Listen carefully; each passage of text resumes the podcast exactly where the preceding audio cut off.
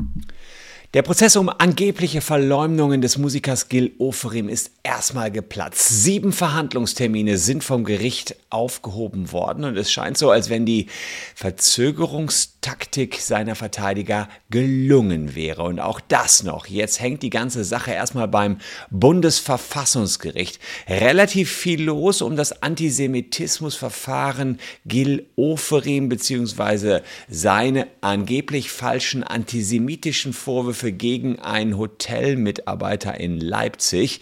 Und wir machen eine kleine Schule im Prozessrecht und schauen uns mal an, ob jetzt überhaupt nicht mehr gegen Gil Oferim verhandelt wird. Also bleibt dran.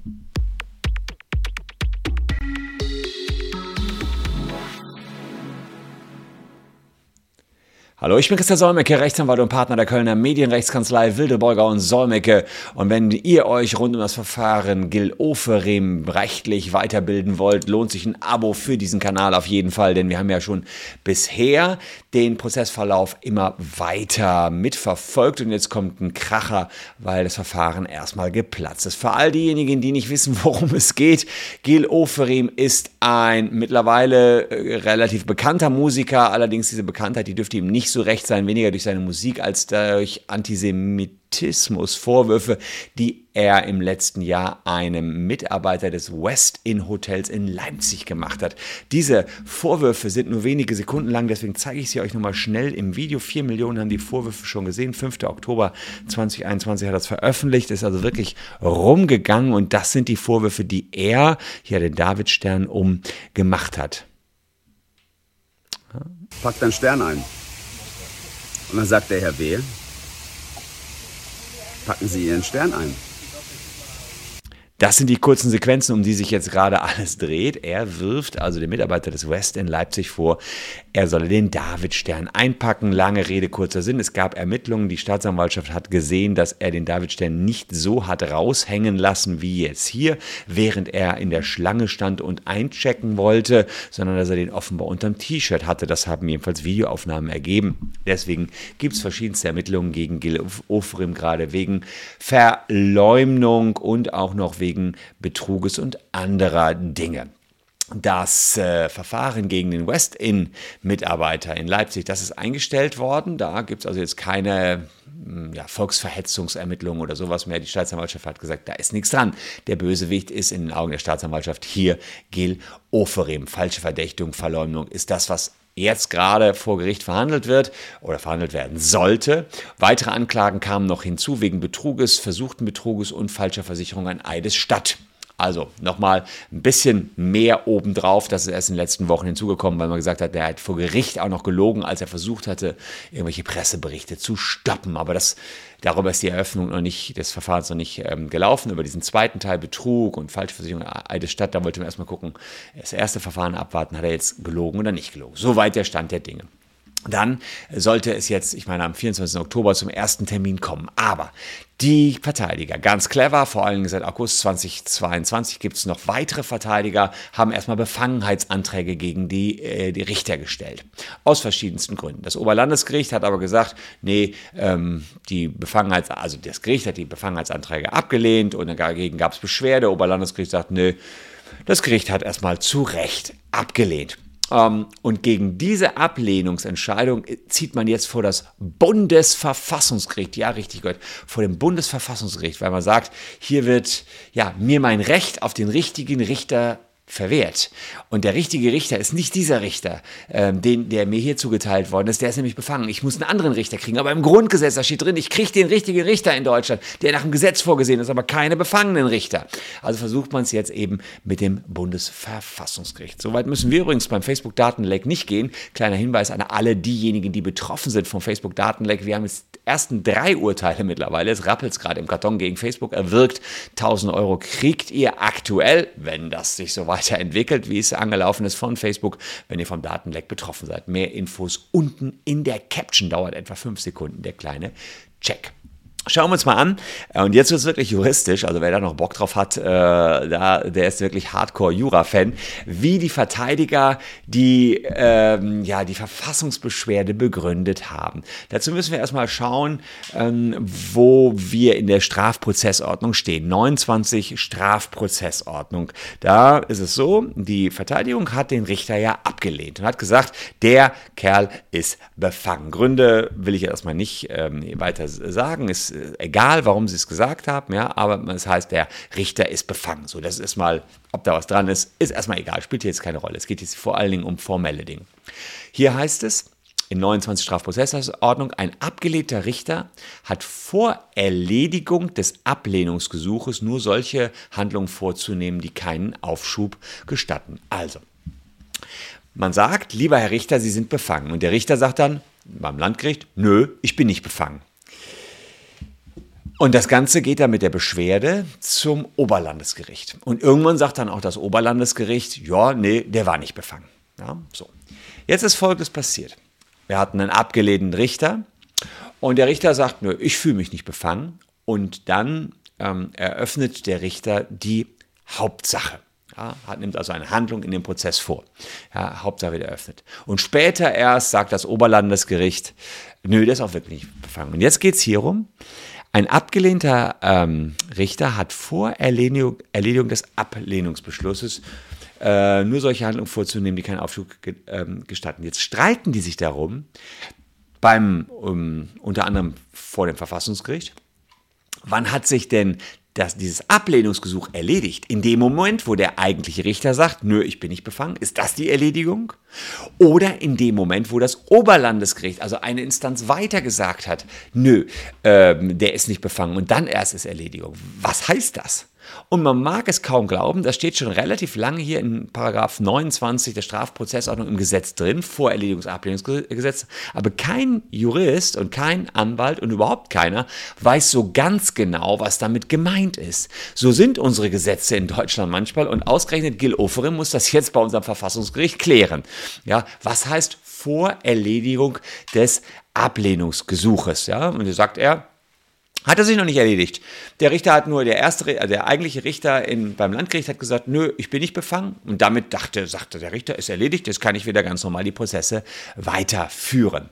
Und dann kam das Oberlandesgericht und das hat dann auch gesagt, äh, nö, ist nicht befangen und, und weiter geht die Chose.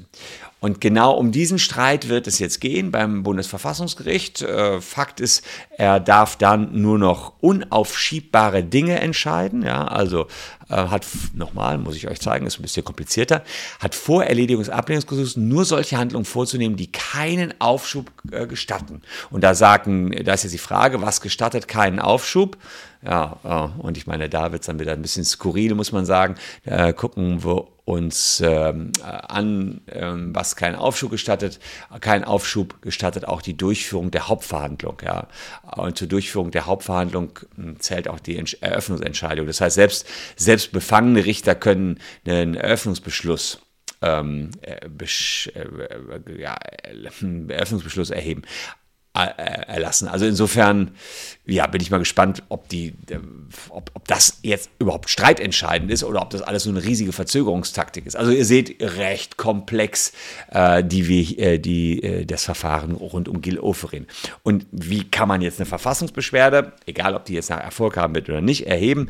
Naja, hier kann man sagen, das Bundesverfassungsgericht kann im Streitfall einen Zustand durch einstweilige Anordnung vorläufig regeln. Das heißt, die wollen jetzt hier eine schnelle Entscheidung des Bundesverfassungsgerichts Verfassungsgericht, ob dieser Richter überhaupt das Hauptsacheverfahren eröffnen konnte. Ja, und das kann man wiederum nach 32 des Bundesverfassungsgerichtsgesetzes. Also recht weit hoch, hoch aufgehängt hier das Oferim-Verfahren. Ich kann euch aber schon sagen, wie das ausgehen wird. Die werden damit keinen Erfolg haben vor dem Bundesverfassungsgericht. Denn ich habe mal recherchiert, es gab schon mal was Ähnliches im Jahre 2010. Da haben die auch versucht, solche prozessualen Entscheidungen zu stoppen äh, mit dem Bundesverfassungsgericht, also 2010, 19. April 2010, ähnlicher Sachverhalt. Und da habe ich in der Randnummer 11 hier Folgendes gefunden. Da sagen die Verfassungsrichter ähm, irgendwo hier im Übrigen, das sage ich euch auch, habe ich hier irgendwo gesehen, im Übrigen da, im Im Übrigen würde sich mit der Nichtannahme der Verfassungsbeschwerde auch der Antrag auf Erlass einer einzelnen Anordnung erledigen. Es richtet sich zwar gegen die Bestimmungen ähm, einen, äh, eines Termins zur mündlichen Verhandlung, steht aber in untrennbarem Zusammenhang mit der Verfassungsbeschwerde angegriffene Ablehnung und Befangenheitsantrag durch das Bundessozialgericht. Ging also ein bisschen was anderes, auch ein Befangenheitsantrag weil die Beschwerdeführer bei einer Verhandlung zum anberaubten Termin die Fortführungsprozess mit einem angeblich befangenen Richter befürchten.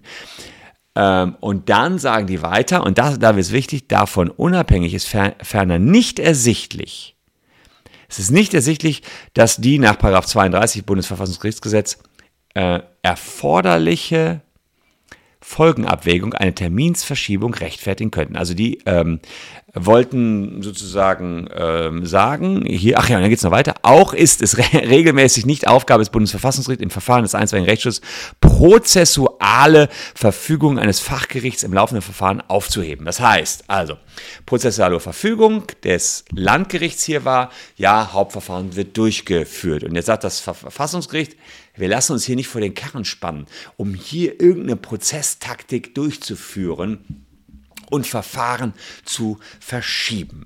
Ja, aber jetzt habe ich euch ja am Anfang des Videos gesagt, also jetzt habe ich viel recht gemacht. Ja, es war jetzt ein bisschen, ich hoffe nicht allzu verwirrend. Ich hoffe, ich konnte es so halb da äh, dröseln. Es ist halt, ich habe es versucht, so kurz wie möglich darzustellen und dann wird es ein bisschen ungenau, das gebe ich auch zu. Äh, aber es ist noch viel, viel komplexer. Also jetzt könnte man eine ganze Jura-Hausarbeit darüber schreiben. Naja, sagen wir mal eher im zweiten Staatsexamen, weil es wirklich komplex ist. Fakt ist jedenfalls, Verfassungsgericht sagt, wir wollen uns hier nicht vom Karren spannen lassen. Und ich glaube, in der Sache selbst konnte der Richter, egal ob er befangen war oder nicht, sowieso die Kiste durchführen. Ja, also die werden in der Sache nicht durchkommen und mit der, mit der, mit der Eilbedürftigkeit werden sie auch nicht durchkommen. Später geht es dann darum, um, um Detailfragen des Verfassungsgerichts. Und jetzt kommt aber der Kracher, jetzt kommt aber der Kracher, das habe ich am Anfang gesagt. Hier steht vom Landgericht Leipzig, die sagen, die Termine zur Hauptversammlung am 24., 25. und so weiter, also sieben Termine werden aufgehoben im Gil-Ofrim-Verfahren. Jetzt kommen die Gründe. Ja, OLG Dresden hatte mit Beschluss vom 14.10. die sofortige Beschwerde, Beschwerde der Verteidiger gegen die Ablehnung mehrerer Befangenheitsanträge Vorsitzenden als unzulässig verworfen. Sagen Sie erstmal, könnte man denken, ja, warum heben Sie dann auf? Können Sie ja verhandeln, wenn doch alles also unzulässig ist. Gleichwohl haben die seit Mitte August 2022 hinzugetretene Verteidiger, ist so ein kleiner Rüffel, ha, das sind die Neuen, die machen hier direkt Stunk. So muss man in meinen Augen den Beschluss hier lesen. Trotz der Deeskalationsbestrebungen des Gerichts ihre Medienarbeit äh, noch einmal mit Fehlinterpretationen der Beschwerdeentscheidung des OLG Dresden vorgebliche Feststellung der Zulassung der Anklage als rechtswidrig. Also die haben wohl irgendwo gesagt, die OLG Dresden sagt, die Feststellung ist äh, rechtswidrig. Die Richter hier sagen, die ist doch gar nicht rechtswidrig. Also jetzt zopft sich das Gericht mit den Verteidigern vom OFARIM intensiviert, also haben ihre Medienarbeit und ihre Statements hier intensiviert und ihre Bemühungen zur Verhinderung äh, des mit den übrigen Verteidigern langfristig abgestimmten Verhandlungsbeginns ja, ähm, an welchen Sie wegen der einer dortigen Terminsituation verhindert sind, fortgesetzt einschließlich der avisierten Einstellung des Bundesverfassungsgerichts zur Beurteilung an sich alltäglicher prozessualer Vorgänge. Mit anderen Worten, Passt mal auf, ihr Neuen, seit Mitte 2, ah, August 2022 hinzugetretenen. Wir hatten eigentlich alles gut im Griff. Es sollte alles ganz gut laufen und wäre auch schnell durch gewesen für euren Mandanten. Aber jetzt macht ihr hier so einen Stunk, geht zum Bundesverfassungsgericht, schaltet die Medien ohne Ende ein, wegen Prozess, prozessual alltäglicher Vorgänge. Ablehnung, Befangenheit. Schaltet ihr jetzt auch noch das Bundesverfassungsgericht ein? Tja, ist ja ganz schön äh, krass, sagt das Gericht. Äh, jetzt müssen wir, kommt gleich, erstmal die ganzen Termine aufheben. Außerdem ist noch Folgendes passiert. Am 14. Oktober, also auch ganz neu, äh, eine Woche vor dem ursprünglich geplanten Beginn der Hauptverhandlung, hat der Nebenklägervertreter, das ist der Mann aus dem äh, West Inn, also der beleidigt worden, äh, ver angeblich verleumdet worden ist von Gil Ofrin, nunmehr einen umfangreichen Adhäsionsantrag gestellt. Was ist das jetzt wieder? Oh Gott, liebe Leute, ihr lernt hier wirklich Jura vom Feinsten. Adhäsionsantrag heißt, mm, wenn hier festgestellt wird in diesem Strafprozess, dass der Offerim wirklich gelogen hat, dann soll bitteschön das Strafgericht ja, direkt feststellen, dass der Offerim auch Schadenersatz bekommt. Das soll in einem Aufwasch passieren, nicht nur im Zivilprozess. Und das nennt man einen Adhäsionsantrag. Das heißt, in einem Abwasch wird das hinten dran mit abgefrühstückt. Ja, und da sagt das Gericht jetzt, jetzt haben wir Verfassungsgericht, ihr macht eure mediale Ab Abarbeitung, jetzt haben wir auch noch einen Adhäsionsvertrag, wie geht's jetzt weiter?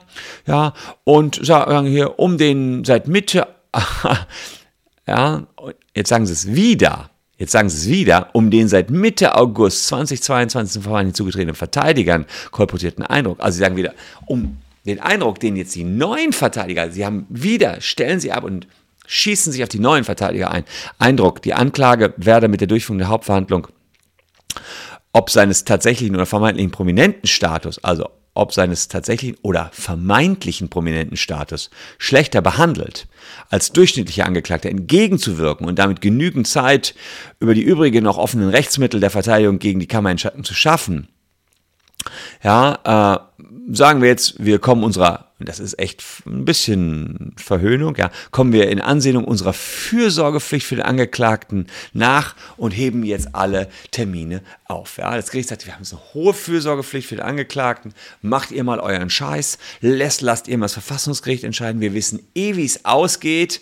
Und jetzt kommt echt der Kracher, diese Zeit, also fast wie in der Kirche und ist so ein bisschen so Weihnachten äh, schon einläutend, diese Zeit des Innehaltens mag auch für einen Versuch genutzt werden, zwischen dem Angeklagten und dem Nebenkläger zumindest hinsichtlich der Erdelikte, also Beleidigungen, im Verfahren gemäß 155a, 46a StGB einen Ausgleich herbeizuführen. Das ist ein sogenannter Täter-Opfer-Ausgleich. Ne? Dem Motto, Oferim zahlt vielleicht jetzt was an den Westend-Mitarbeiter, gibt das alles zu und dann würde seine Strafe drastisch reduziert werden.